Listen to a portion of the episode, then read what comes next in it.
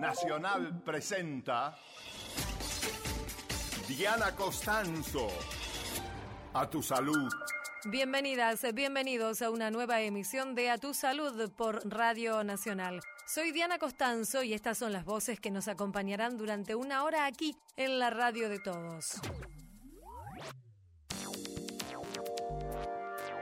el INCUCAE que va a asignar esos órganos y tejidos a las personas que más lo necesitan. El INCUCAI recomienda preservar la identidad de las personas receptoras y donantes de órganos. Entrevistamos a la presidenta del organismo, María del Carmen Baqué. Es fundamental hacer lo que se llama tamizaje universal, o sea, el estudio a todas las mujeres embarazadas. Nueve de cada diez niños tratados pueden curarse del Chagas. Hablamos con el médico Jaime Alche del Hospital Ricardo Gutiérrez.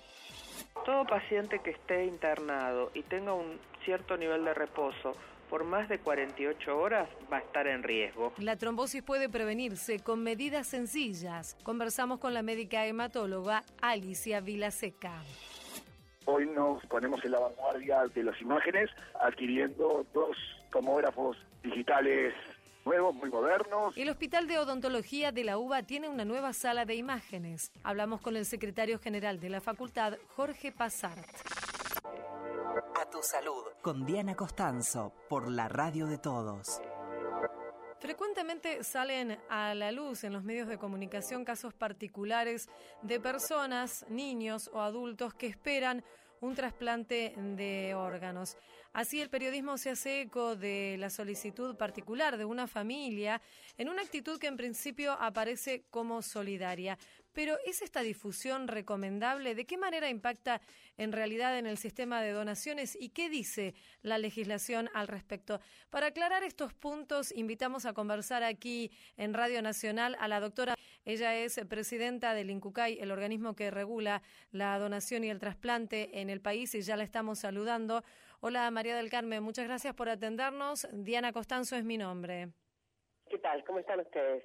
Eh, muy bien. Eh, doctora, en principio, ¿cuál es la, postura que tiene el INCUCAI, la postura oficial que tiene el INCUCAI con respecto a esto que comentábamos al principio, a la difusión en particular de un caso de, de una persona, de un menor o de un adulto que está esperando un trasplante de algún tipo de órgano? Bueno, hay distintos respetar la confidencialidad, tanto del paciente que está en lista de espera o trasplantado, como del donante. Y los primero está establecido en, forma taxativa en nuestra ley. Segundo, porque desde el punto de vista bioético, todos los eh, temas vinculados a salud eh, conllevan al principio de la confidencialidad y que solo a través de consentimientos informados podría este, solo el propio paciente o el médico tratante quien pueda informar del tema. Pero lo más importante acá son los factores psicológicos, sociales y culturales, porque eh, ciertamente cuando se produce una donación con un donante vivo relacionado, es obvio que acá existe un conocimiento y acá se ha trabajado con los equipos de trasplante y con psicólogos el vínculo, la relación, este, la, las expectativas que se generan para esta donación y el, el, lugar en el que este receptor justamente recibe el órgano y eh, justamente lo que se tiene que garantizar es la autonomía tanto del donante como del receptor, eh, la libre elección de ambos y el respeto a la voluntad, como bien lo dice la ley, que el donante ser consultado en todo momento y que puede cambiar su opinión previo a la, al trasplante y debe ser aceptada. El, otro punto es que, y decíamos de la confidencialidad, porque cuando en el caso del donante fallecido, una familia em, da el consentimiento a la donación, eh, en realidad lo hace en forma anónima y confía en el sistema del INCUCAE que va a asignar esos órganos y tejidos a las personas que más lo necesitan en el marco de factores estrictamente médicos. Estos receptores que justamente reciben estos órganos ciertamente tienen que, desde el punto de vista psicológico y social, aceptar este, que estos órganos eh, provienen justamente de la sociedad solidaria y que ellos tienen todo el derecho a recepcionarlos, a tenerlos y por supuesto a cuidarlos, eh, recibiendo el tratamiento y controlándose en honor a esta sociedad solidaria. En cuanto a la familia, el conocer el vínculo directamente de con ese receptor puede ser perturbador para la elaboración adecuada del duelo. Digamos, eh, pueden mantenerse desde el punto de vista psicológico, social, este, fantasías, que lleva a que no elabore estrictamente el duelo pensando que, eh, fantaseando que en el cuerpo de la otra persona, en este caso del receptor, siguen persistiendo ese ser querido. En este contexto, nosotros y el mundo establece el respeto del anonimato y la confidencialidad. Solo se permite y se autoriza el conocimiento del donante con el receptor y luego de un año de haber realizado el trasplante en el caso del trasplante de médula ósea, mm. porque es este, un, un órgano, o lo que podríamos decir la sangre, se regenera y en estos casos el donante, este, aunque no tenga el vínculo eh, familiar, porque así lo autoriza la ley, eh, está en condiciones, vive, está sano y puede generar un contacto, insisto, luego del año. Ahora, doctora, ¿qué pasa con estos casos que se mediatizan? Porque en este caso la familia de quien está esperando un órgano, sean chicos o sean adultos, deciden hacerlo público en los medios de comunicación. Bueno, en este caso nosotros respetamos las decisiones de las familias que se encuentran en una situación tremendamente desesperada y por distintos vías este, de redes o televisivas, etcétera, están solicitando el órgano para su ser querido. Lo importante es que todos sepamos que ese órgano va a aparecer no especialmente a través de la campaña. Nosotros trabajamos con o sin campaña en el proceso operativo que es la detección de posibles donantes y el mantenimiento y transformarlos justamente a las personas fallecidas en donantes. Lo que sucede es que a veces esto le genera mayor tranquilidad o esa familia siente que en esta desesperanza están haciendo algo. También es verdad que la sociedad no puede dar respuesta a esto, porque ciertamente se sabe que lo que se está pidiendo es que una persona fallezca para que para tener estos órganos. Entonces, aunque se escuche y se sabe, lo que lo que impacta es que se coloca en tema la necesidad de la donación, la existencia de pacientes en lista de espera y bueno, frente a eso, aunque no va a arreglar la situación, nosotros entendemos que es respetable. Si la familia quiere este, expresarlo, lo puede plantear. Nosotros no lo este, fomentamos y tampoco consideramos que esto sea útil para aumentar el número de donantes. Claro, o sea que en principio lo que recomienda el INCUCAI es eh, evitar la, la difusión masiva o mediática de estos casos, porque puede tener incluso efectos negativos en el conjunto del, del sistema de donación. En general tiene pocos efectos negativos, pero es verdad que cuando algún dato, algún paciente queda altamente mediatizado y por otro lado comienzan operativos, pueden imaginar que se está presionando a esta familia donante por ese caso mediático. Pocas veces puede suceder, pero en verdad lo, lo mejor y lo más importante es respetar el anonimato y entender que eh, la donación la hace una sociedad solidaria para una sociedad que necesita mm. y que acá existe un sistema reglado donde intervienen médicos y otros profesionales de las disciplinas de salud que son los que van eh, garantizando que este proceso se realice en forma transparente y que este, lleguen esos órganos a los que más los necesitan y a los que están en las mejores situaciones para recibirlos. Estamos hablando, les recordamos a nuestros oyentes, con la doctora María del Carmen Baquella, es presidenta del INCUCAI. ¿Cuál es el mensaje por la positiva o en positivo que puede dársele al conjunto de, de la sociedad para justamente hablar de la donación de órganos y de la importancia de ser donante?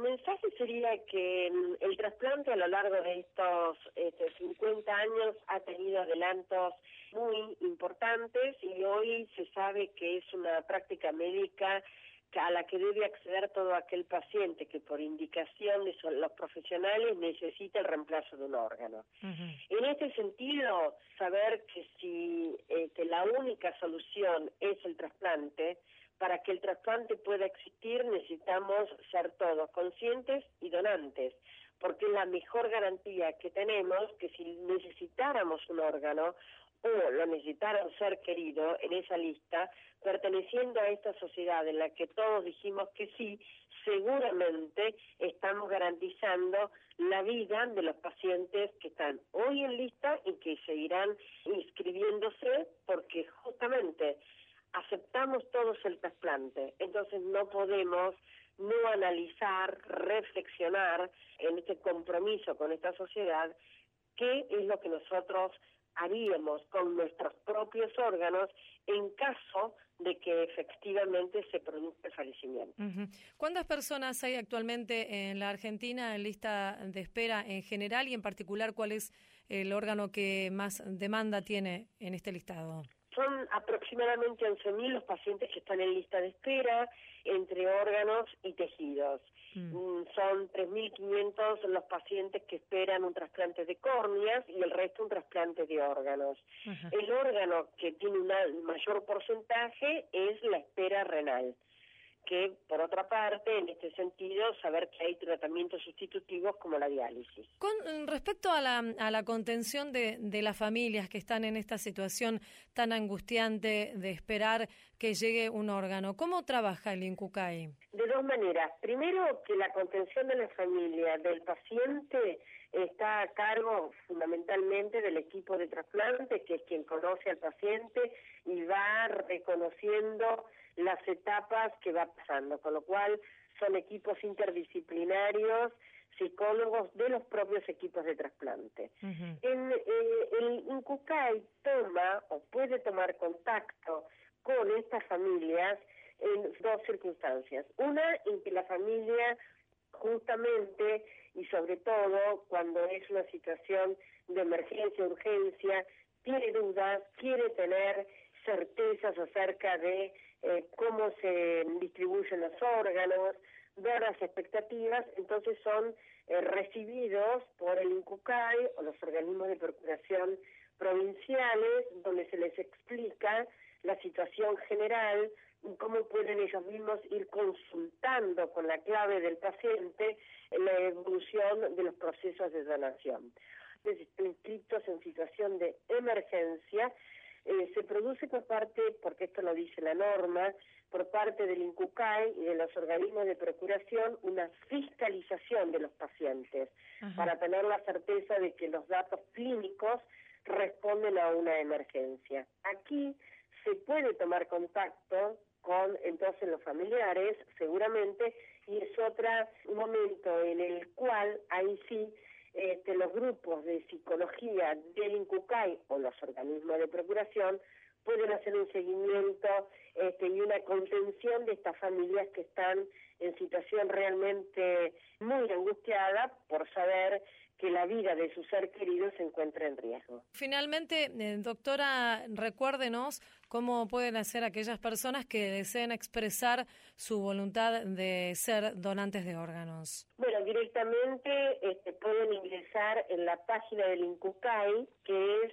www.incucai.gov.ar ingresan y pueden hacerse en forma online eh, donantes o este, hacer todas las consultas que consideren que tienen para poder tomar contacto con nosotros. Claro, también la oportunidad de las elecciones eh, se puede expresar la voluntad, ¿cierto? Por supuesto, eh, recordemos que lo tuvimos en las pasos, lo vamos a repetir ahora en las elecciones, donde la gente que ya ha tomado la decisión consultando nuestra página sabe dónde van a estar las mesas dispuestas de donación en cada provincia y también acá en ciudad, y en ese sentido este, acercarse y expresar su voluntad. Doctora María del Carmen Baqué, presidenta del INCUCAI, le agradecemos mucho esta charla con Radio Nacional. Le mandamos un saludo muy amable. Muy amable para ustedes. Un Hasta saludo. luego. Gracias. Seguí en Nacional. Escuchás a tu salud. Yo pensé que podía quedarme sin ti y no puedo. Es difícil, mi amor, más difícil de lo que pensé. He dejado mi puerta entreabierta y entraste tú sin avisar. No te apartes de mí, oh no. Yo pensé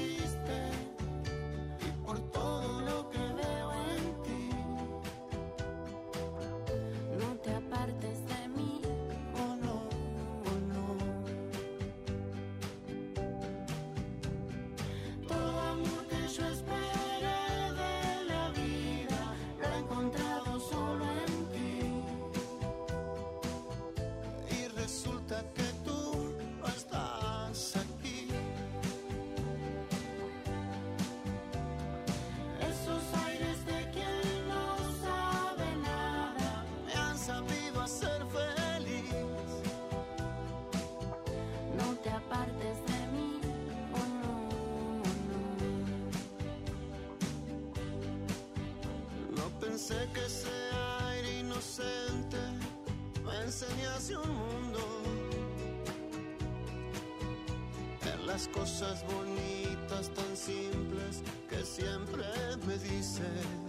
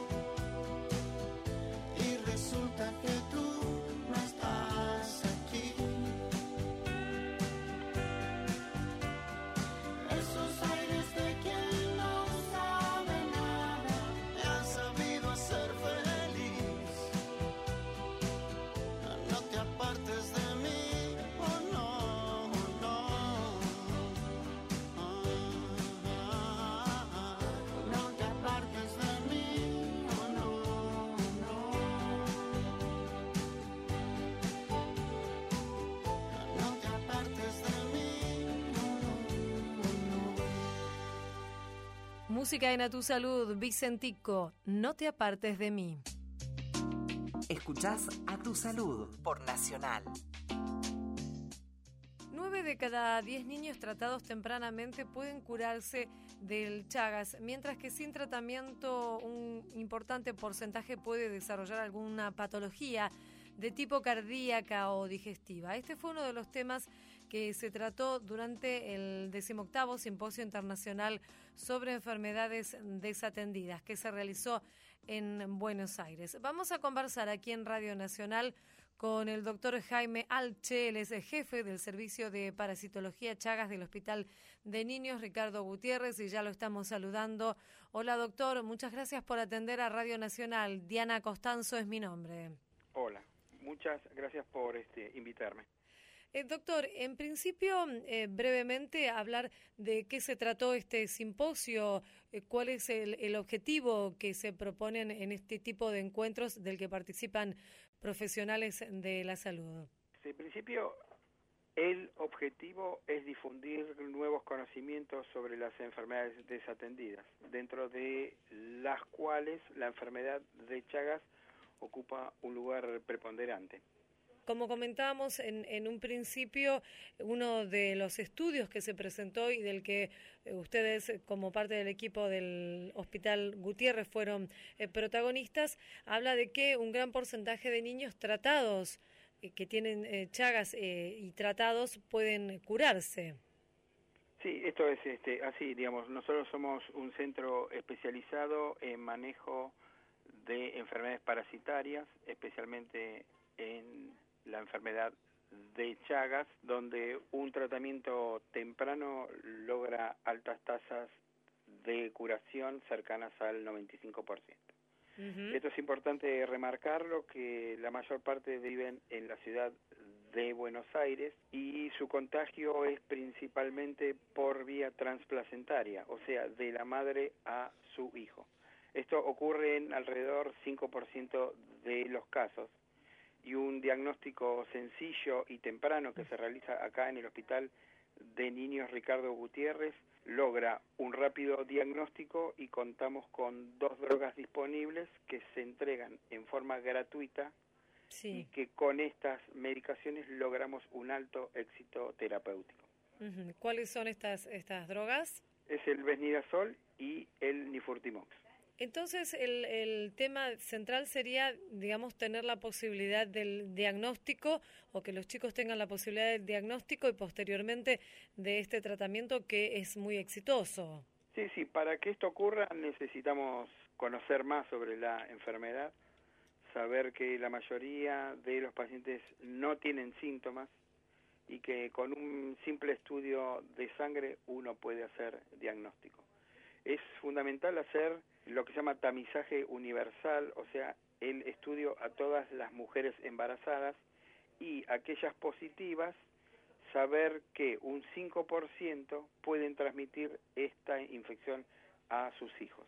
Cuando uno sabe que la madre tiene chagas, hace un estudio rápido en el recién nacido con el cual podemos llegar al diagnóstico.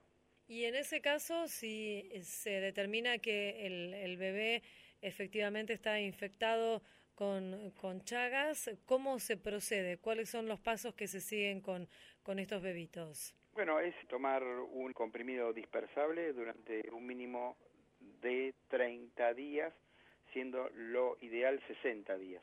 Uh -huh. Nosotros estamos trabajando en estudios nuevos, viendo tiempos más cortos de tratamiento y utilizando formulaciones adaptadas para los niños, o sea, son comprimidos dispersables. El tema es que es el mismo medicamento, digo, no hay una formulación pediátrica para estas drogas, se les da lo mismo que toman los adultos. Nosotros estamos trabajando en nuevas formulaciones pediátricas. Trabajamos hace unos años con una nueva formulación pediátrica de Besnidazol y actualmente junto al laboratorio Bayer estamos trabajando en el desarrollo de una nueva formulación pediátrica para niños desarrollada por el laboratorio Bayer de la medicación que se llama Nifurtimox. Uh -huh. Y en este caso, ¿cuáles serían los beneficios para el tratamiento de los chicos? Bueno, mejora la forma en que lo toman, digamos, porque son comprimidos más pequeños y, y son dispersables, digamos, o sea, toman, parece un jarabe de, después de poner la pastilla en agua que se disuelve fácilmente. A nuestros oyentes con el doctor Jaime Alche del Hospital de Niños Ricardo Gutiérrez, ¿cuáles son las, las tasas que hay de, de niños con, con chagas en el país? La transmisión vectorial, o sea, por la vinchuca, está parcialmente controlada en varias provincias argentinas. Esto lleva a que la mayor parte de los infectados nuevos, o sea, de los casos nuevos, ocurran por infección transplacentaria. Uh -huh. Se calcula que en Argentina nacen alrededor de mil recién nacidos infectados por año. ¿Y esto con respecto a otros países, cómo es? ¿Es, es una tasa alta? Bueno, nosotros, digamos, Argentina hoy cuenta con el mayor número de este, infectados, siendo alrededor de 1.200.000 personas. Argentina es el país que actualmente más trabaja en lo que es Chagas desarrollando nuevos métodos diagnósticos y nuevos esquemas terapéuticos. Mm. Nosotros en el año 2016 fuimos nombrados centro colaborador para la Organización Mundial de la Salud en este tema del Chagas pediátrico. ¿Y hay un subdiagnóstico de, de la enfermedad? Sí, sí, sí, Mm. sí. Básicamente porque no se le presta suficiente atención y muchas veces no se solicitan los estudios diagnósticos en las embarazadas, digamos. Este estudio debería ser universal para todos aquellos que han vivido en zona endémica para el vector, o sea, todos los que han vivido en zonas donde hay, hay o hubo vectores, que básicamente es el norte de nuestro país y los países limítrofes como Paraguay y Bolivia principalmente. Pero esto está establecido por, por ley que a las mujeres embarazadas se les debe practicar este análisis. Sí, hay una ley. sí, sí. Mm. Lo que pasa es que a veces no se aplica la ley. Y ahí surge entonces eh, esta Sí, la diferencia. gente no sabe porque esta infección es asintomática en la mayoría de los casos. Aquellos que presenten síntomas son personas mayores, mayores a los 50 años, y los síntomas son principalmente cardíacos, digamos, tienen arritmias, digamos, tienen una alteración en su ritmo cardíaco. Y además, doctor, eh, se habla también de, de un cambio de paradigma en cuanto a la manera, usted nos decía que la transmisión por vector está prácticamente controlada, pero además el Chagas está globalizado y se está dando mucho más, eh, aparecen muchos más casos en, en las grandes ciudades y ya no tan precisamente asociadas a la pobreza como tal vez eh, tradicionalmente se consideraba a esta enfermedad. Sí, se este, calcula que en, por ejemplo, Estados Unidos hay 300.000 infectados y que en Europa viven 100.000 infectados, principalmente en este, España. Esto es debido a importantes flujos migratorios desde Latinoamérica hacia estos países. Y aquí sería entonces eh, preciso un, un control eh, a través de, de análisis de sangre, ¿cierto? Sí, sí, sí. Los estudios son sencillos y económicos, no es un problema esto, digamos. Hay un tema también político, digamos, hay que poner en foco esta enfermedad como para intentar controlarla. Sí, sí, es una cuestión, digamos, de, de- de atención, de poner la mirada en, en el tema, ¿cierto? Sí, sí, sí, tal cual. Queremos agradecerle, doctor Jaime Alche, jefe del Servicio de Parasitología Chagas del Hospital de Niños Ricardo Gutiérrez, por esta charla con Radio Nacional. Le mandamos un saludo, ha sido muy amable. Gracias, ¿eh? Hasta, luego. Estás escuchando a tu salud. Estás escuchando Nacional. Ya se pueden vender alimentos irradiados en los supermercados. Es que entró en vigencia la modificación al Código Alimentario Argentino, que fue publicada en el Boletín Oficial. Son los productos llamados larga vida porque duran hasta un año sin refrigerar. Hay varios tipos de alimentos, carnes de vaca, pollo, cerdo, pescados, mariscos, frutas y vegetales. También se incluyen cereales, legumbres y semillas.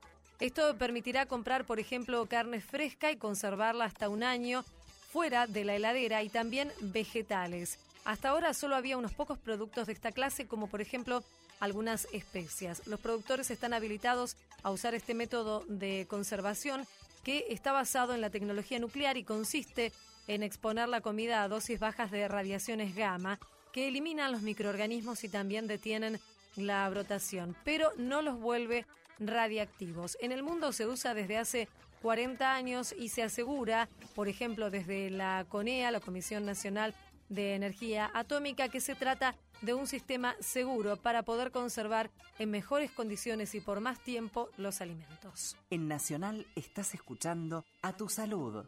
WhatsApp Nacional 116-584-0870. En Nacional. Comunicados por WhatsApp. Desde Córdoba, Radio Nacional Puerto Iguazú. LRA 57 en la ciudad del Bolsón. Desde Catamarca. Nacional. Somos la única radio federal que comunica a todas sus emisoras. LRA 21 Santiago del Estero. Radio Nacional Zapala. Somos la única radio con programas producidos desde distintas provincias. Radio Nacional Tartagal, aquí en San Juan. Panorama de noticias, elaborado por las 49 emisoras. Campo en acción, todas las mañanas de la semana desde Paraná. Tira deportiva, producida desde Córdoba, Santa Fe y Capital Federal. Noche sanjuanina y madrugadas eclécticas. Cada emisora, una vez por semana, te espera para conocerte. Y además, las tardes de los sábados se disfrutan desde Ushuaia, Córdoba y la Antártida. Radio Nacional Río Mayo. Nacional Formosa, la radio de todos. Todas las provincias en una sola radio. Río Grande en una jornada realmente fría. Somos Nacional. Somos la radio de todos. El fútbol vive en la radio de todos. Cuartos de final de la Copa Argentina. Hoy, desde las 21, River Atlanta, en vivo desde San Juan. La pelota rueda por todo el país y en una misma sintonía. Escucha fútbol, escucha Pasión Nacional. Ahora, Nacional. En todo el país. 35 minutos. Nos escuchás también en Ushuaia. Por AM780. En la provincia de San Luis. En Jujuy. En el Gran Mendoza y también en la provincia de Santa Fe. En la provincia de Buenos Aires. Elecciones Legislativas 2017. Programa especial. Domingo 22 de octubre, a partir de las 9 de la mañana, durante todo el día. Argentina elige. 6 en la Cámara de Diputados, 24 en el Senado, cargos provinciales y municipales en 15 distritos. Argentina elige. Informarse, con móviles en vivo y en directo en todas las provincias, con un equipo plural y nacional. Cholo Gómez Castañón, Romina Mangel, Román Lechman, María Julia Oliván, Pablo Mendelevich, Andrea Esteves Nilsson, Mario Weinfeld. Estas elecciones, elegí Nacional. La radio de todos. Escucha cada región del país en un solo lugar. Descarga la app de Nacional, disponible para iPhone y Android. Estás escuchando a tu salud. Estás escuchando Nacional. La mayoría de las personas desconoce qué es la trombosis, según una encuesta realizada recientemente en la Argentina. Sin embargo, la enfermedad tromboembólica es una de las principales eh, causas de muerte en el mundo, junto con los infartos y los accidentes cerebrovasculares. Vamos a conversar con la doctora Alicia Villaseca. Ella es médica hematóloga, miembro de la Sociedad Argentina de Hematología y también es la jefa del servicio de hematología, precisamente de la Clínica San Camilo. Ya la estamos saludando. Hola Alicia, Diana Costanzo es mi nombre. Muchas gracias por atendernos aquí en Radio Nacional. Muchas gracias Diana, la verdad que un gusto eh, que nos den la oportunidad de contar con un ratito en el aire para poder hablar de este tema que es tan importante. Y qué importante, Alicia, que la gente conozca y esté atento a, a, esta patología. ¿Podría contarnos un poco de qué se trata para, digamos, los oyentes y para el público en general, para que tenga un poco más de información sobre este tema? Sí, absolutamente. Mire, la enfermedad tromboembólica venosa no es nada más que la formación de un coágulo dentro del sistema venoso, que puede ser en una pierna, en un brazo, estos son los sitios más frecuentes, y que en el caso de desprenderse puede pasar y llegar al pulmón y transformarse en lo que se conoce como embolia pulmonar. Lo más importante de todo esto es que esto normalmente o con mayor frecuencia se da en la población de pacientes hospitalizados. Ajá. Y la verdad que constituye la primera causa de muerte prevenible. Entonces, al ser la primera causa de muerte prevenible, el difundirlo y que tome conciencia la población general y la población de cuidadores de la salud, desde médicos, enfermeros, eh, técnicos, etcétera, hace que tal vez dejar de llamarla la primera causa de muerte prevenible. Justamente en esta palabra que usted remarca estaría lo más importante, que es prevenible, ¿cierto? Absolutamente, uh -huh. y se previene sabiendo que existe y tomando las medidas necesarias para tratar de evitarla. Por supuesto que como todas las prevenciones uno no puede prevenir el 100% de los eventos, Mm. pero la reducción que se consigue con la prevención está cercana al 98%. Por ejemplo, ¿qué tipo de, de pacientes que están internados pueden llegar a tener más riesgos? Todo paciente que esté internado y tenga un cierto nivel de reposo por más de 48 horas va a estar en riesgo, o al menos amerita que le consulte a su médico si pensó en esto y si tomó alguna medida. Y como pacientes paradigmáticos en cuanto a la posibilidad de riesgo trombótico, es el paciente que se interna para operarse de cadera, de rodilla. La cirugía de reemplazo de rodilla es la cirugía que está a la cabeza de la posibilidad de tener un evento tromboembólico. Prácticamente es sinónimo una cosa de la otra. Todos estos pacientes deben recibir prevención desde antes de la cirugía. Y el tercer grupo es el grupo de pacientes que tienen una cirugía por una enfermedad oncológica a nivel abdominopelviano, tanto sea por vía tradicional como para los, laparoscópica. Ajá. Este grupo de pacientes tiene que siempre ser evaluado y siempre, salvo que haya alguna contraindicación formal como que tengan una hemorragia, recibir profilaxis para no sufrir un evento tromboembólico. Y Alicia, ¿cuáles son las medidas de prevención que deben tomarse ya? Bueno, como usted dice, no más allá de que el paciente pueda consultar al médico o, o la familia, ya desde el personal de salud, ¿qué medidas deben tomarse? La primera medida de prevención es tratar de movilizar a los pacientes lo más rápidamente posible. El Ajá. paciente que camina tiene siempre menos riesgo.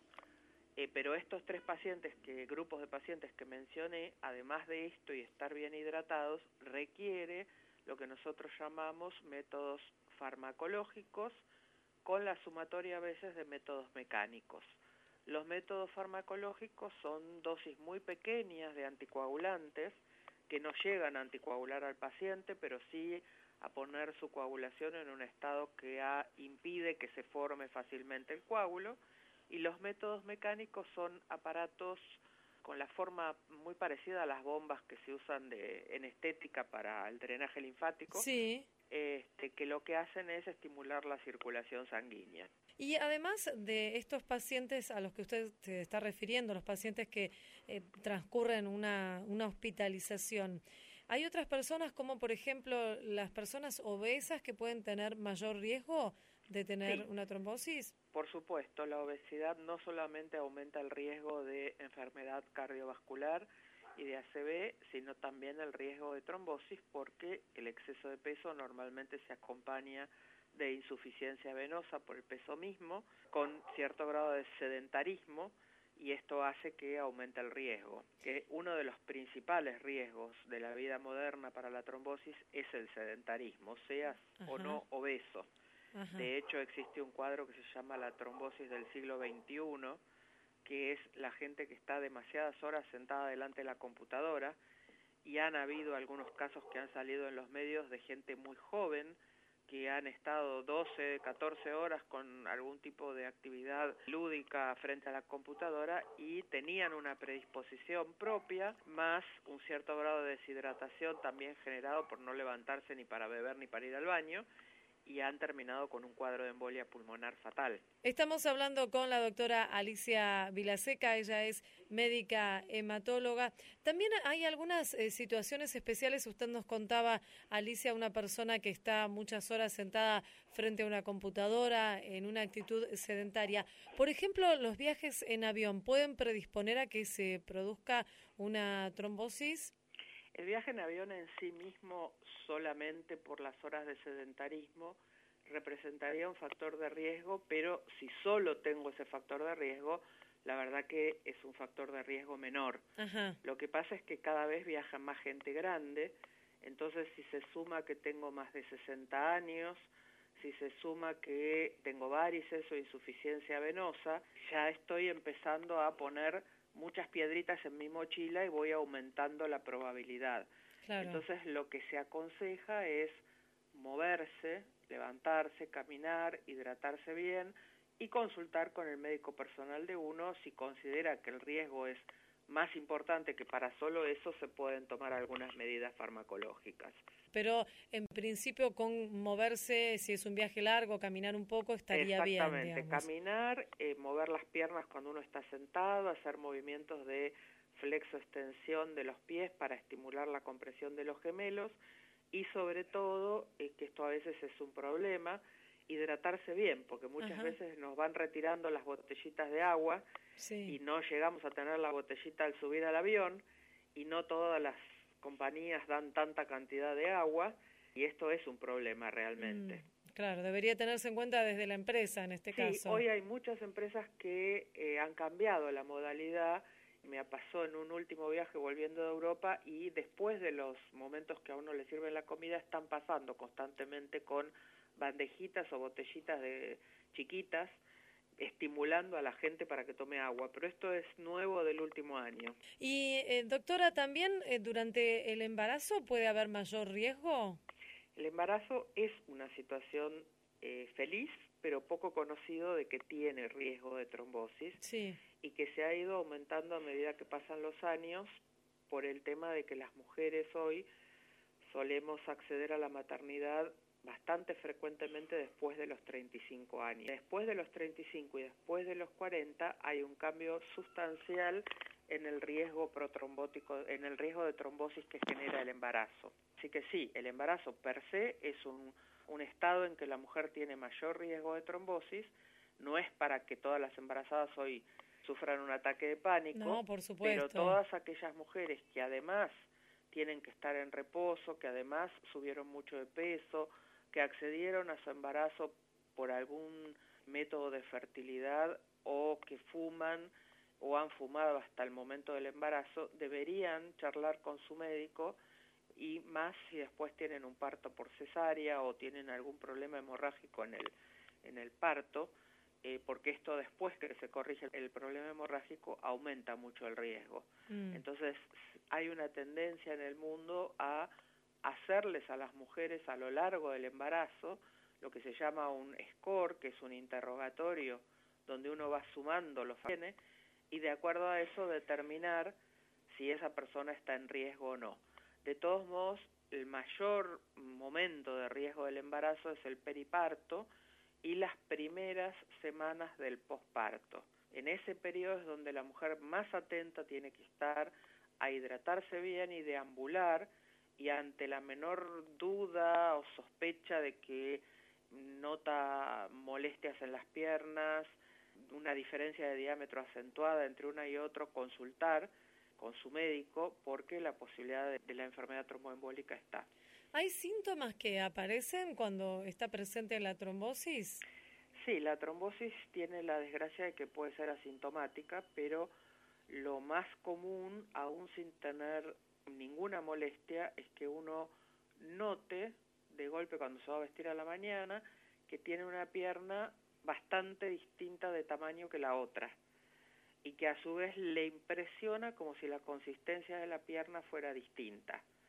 Eso, aún sin dolor, sin cambio de color, sin cambio de temperatura, es un síntoma de que puede estar habiendo una trombosis. Después, mucho más sencillo es cuando la pierna duele y uno dice, ay, tengo un desgarro o ¿qué tengo? Uno de los diagnósticos que se confunden más es el desgarro. Frente al dolor, al cambio de color, al calor en la pierna, la gente consulta. El Claro. problema es cuando la trombosis es silente. Y ahí en el momento en que se, ya se produjo la, la trombosis, ¿de qué manera se actúa? ¿De qué manera tiene que actuar el servicio médico? El servicio médico está obligado a hacer algún método diagnóstico para confirmarla o descartarla, pero mientras tenga la sospecha, debería iniciar tratamiento con algún fármaco, de los cuales hay varias opciones terapéuticas, porque siempre es preferible por unas horas haber hecho un tratamiento de más y luego suspenderlo, Sí. que en el tiempo que se tarda en confirmarlo no haberlo hecho y que la enfermedad progrese a una embolia de pulmón. Claro, ¿son estos los que se llaman anticoagulantes, los Sí, tratamientos? hay distintos tratamientos anticoagulantes. Para estas situaciones hay que utilizar los de acción inmediata, como pueden ser las heparinas, o los mm, un grupo de drogas que se los conoce como anticoagulantes de acción directa o nuevos anticoagulantes que se dan por vía oral. Otra de las eh, situaciones que puede aumentar el riesgo es eh, las mujeres que toman anticonceptivos. Sí, anticonceptivos como las terapias hormonales que se usan en la menopausia pueden aumentar el riesgo de trombosis. Y la verdad que es algo que no está muy popularizado, si bien los prospectos de, los de ambos medicamentos lo dicen, las mujeres que van a tomar anticonceptivos deberían tener conciencia de que si fuman o tienen exceso de peso, tal vez no debieran tomar el anticonceptivo hasta corregir estos factores de riesgo porque les aumenta hasta un 30% la posibilidad de tener un evento tromboembólico contra una mujer que tome el anticonceptivo y ni fume ni sea obesa. Y el otro factor muy importante cuando uno piensa en tomar anticonceptivos es conocer la historia familiar, sobre todo en primero y segundo grado, padre, madre y abuelos.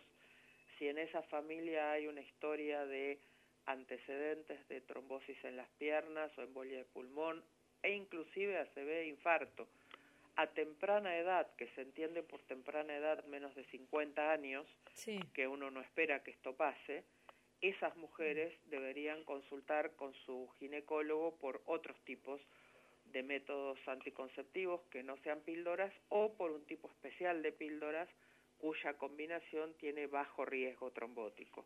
Bueno, Alicia, entonces eh, mucha información, eh, como decimos, no es para asustar, por supuesto, sino para estar atentos, para que los oyentes puedan estar informados y tomar los recaudos necesarios y las mejores decisiones y también consultar, por supuesto, como siempre se aconseja a los profesionales ante cualquier tipo de estos síntomas y también si tienen alguna duda y quieren prevenir que esto ocurra, ¿no?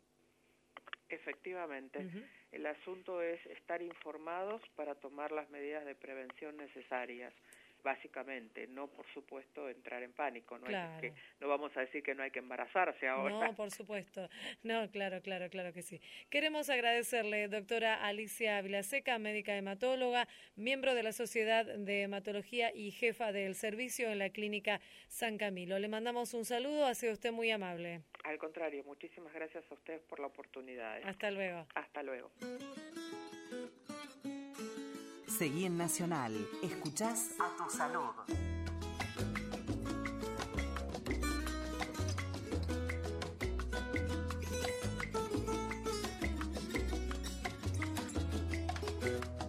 De qué callada manera se me adentra usted sonriendo, como si fuera la primavera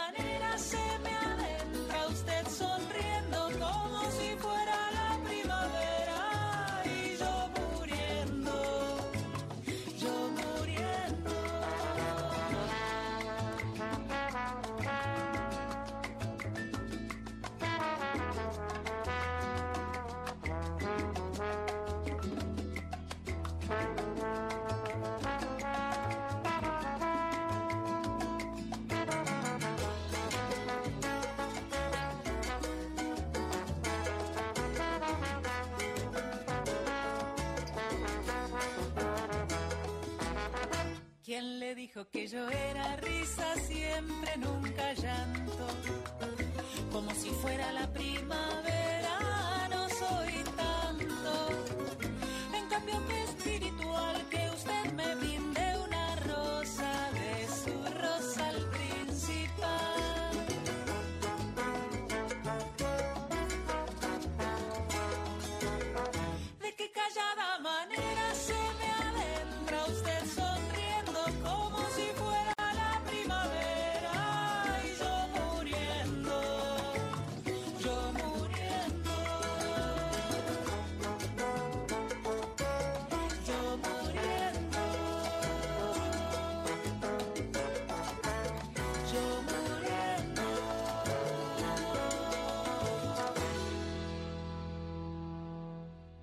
Ella es Soledad Villamil. ¿De qué callada manera?